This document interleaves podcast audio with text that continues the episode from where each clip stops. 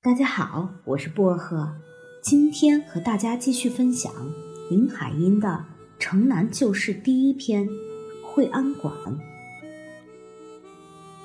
我很高兴，所以有一股力气站起来了，脱下妞的衣服扔在鸡笼上。我推门出去，院子里一阵凉风吹着我，地上满是水。妈妈叫我顺着廊檐走，可是我已经趟水过来了。妈妈拉起我的手，刚想骂我吧，忽然她又两手在我手上、身上、头上乱按，惊慌地说：“怎么浑身这样烧？病了？看是不是？中午从太阳底下晒回来，脸通红。”刚才又淋了雨，现在又趟水。水总是要玩水，去躺下吧。我也觉得浑身没有力气了，随着妈妈拖我到小床来。她给我脱了湿的鞋，换了干的衣服，把我安置在床上躺下来，裹在软绵绵的被里。我的确很舒服，不由得闭上眼睛就睡着了。醒来的时候觉得热了，踢开了被。这时屋里漆黑，隔着布帘子空隙，可以看见外屋已经点了灯。我忽然想起一件要紧的事儿，大声叫：“妈，你们是不是在吃饭？”这样混，他居然要吃饭呢！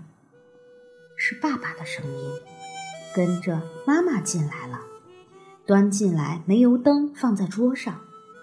我看见他的嘴还动着，嘴唇上有油，是吃了回肉吗？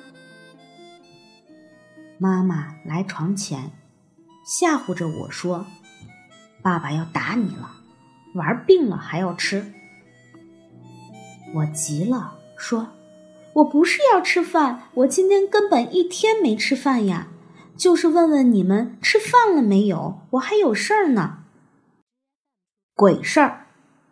妈妈把我又按着躺下，说：“身上还这样热，不知你烧到多少度了。吃完饭我去给你买药。”我不吃药，你给我药吃，我就跑走，你可别怪我。瞎说！等一会儿，宋妈吃完饭，叫她给你煮稀粥。妈不理会我的话，她说完就又回外屋去吃饭了。我躺在床上，心里着急，想着和妞约会好，吃完饭在横胡同口见面。不知她来了没有？细听外面又有淅淅沥沥的雨声。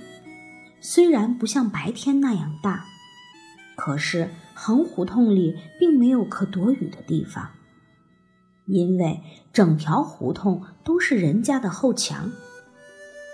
我急得胸口发痛，揉搓着咳嗽了，一咳嗽，胸口就像许多针扎着那么痛。妈妈这时已经吃完饭，她和爸爸进来了。我的手按着嘴唇，是想用力压着，别再咳嗽出来，但是手竟在嘴上发抖。我发抖不是因为怕爸爸，我今天从下午起一直在抖，腿在抖，手也抖，心也抖，牙也抖。妈妈这时看见我发抖的样子，拿起我放在嘴唇上的手。说：“烧得发抖了，我看还是你去请趟山本大夫吧。”不要，不要那个小日本。爸爸这时也说：“明天早晨再说吧，先用冰毛巾给他冰冰头，管事儿的。我现在还要给老家写信，赶着明早发出去呢。”宋妈也进来看我了。他向妈妈出主意说：“到菜市口西鹤年堂家买点小药，万应锭什么的，吃了睡个觉就好。妈妈很听话，她向来就听爸爸的话，也听宋妈的话，所以她说：“那好哟，宋妈，我们俩上街去买一趟。英子乖乖的躺着，吃了药赶快好了，好上学。等着，我还顺便到佛照楼给你带你爱吃的八珍梅回来。”现在八珍梅并不能打动我了。我听妈和宋妈撑了伞走了，爸爸也到书房去了。我满心想着和妞的约会。他等急了吗？他会失望的回去了吗？我从被里爬出来，轻手轻脚的下了地，头很重，又咳嗽了，但是因为太紧张。这回并没有觉到胸口痛。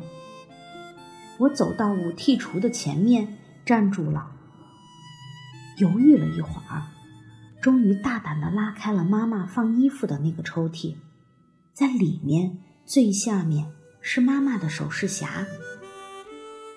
妈妈开首饰匣只挑爸爸不在家的时候，她并不瞒我和宋妈的。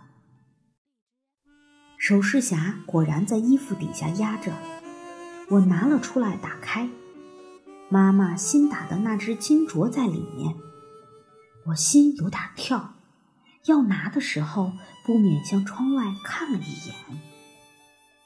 玻璃窗外黑漆漆的，没有人张望，但我可以照到自己的影子。我看见我怎样拿出金镯子。又怎样把首饰匣放回衣服底下？推合了抽屉，我的手是抖的。我要给秀珍他们做盘缠。妈妈说，二两金子值好多好多钱，可以到天津、到上海、到日本玩一趟。那么，不是更可以够秀珍和妞到惠安去找四康三叔吗？这么一想，我觉得很有理，便很放心的把金镯子套在我的胳膊上面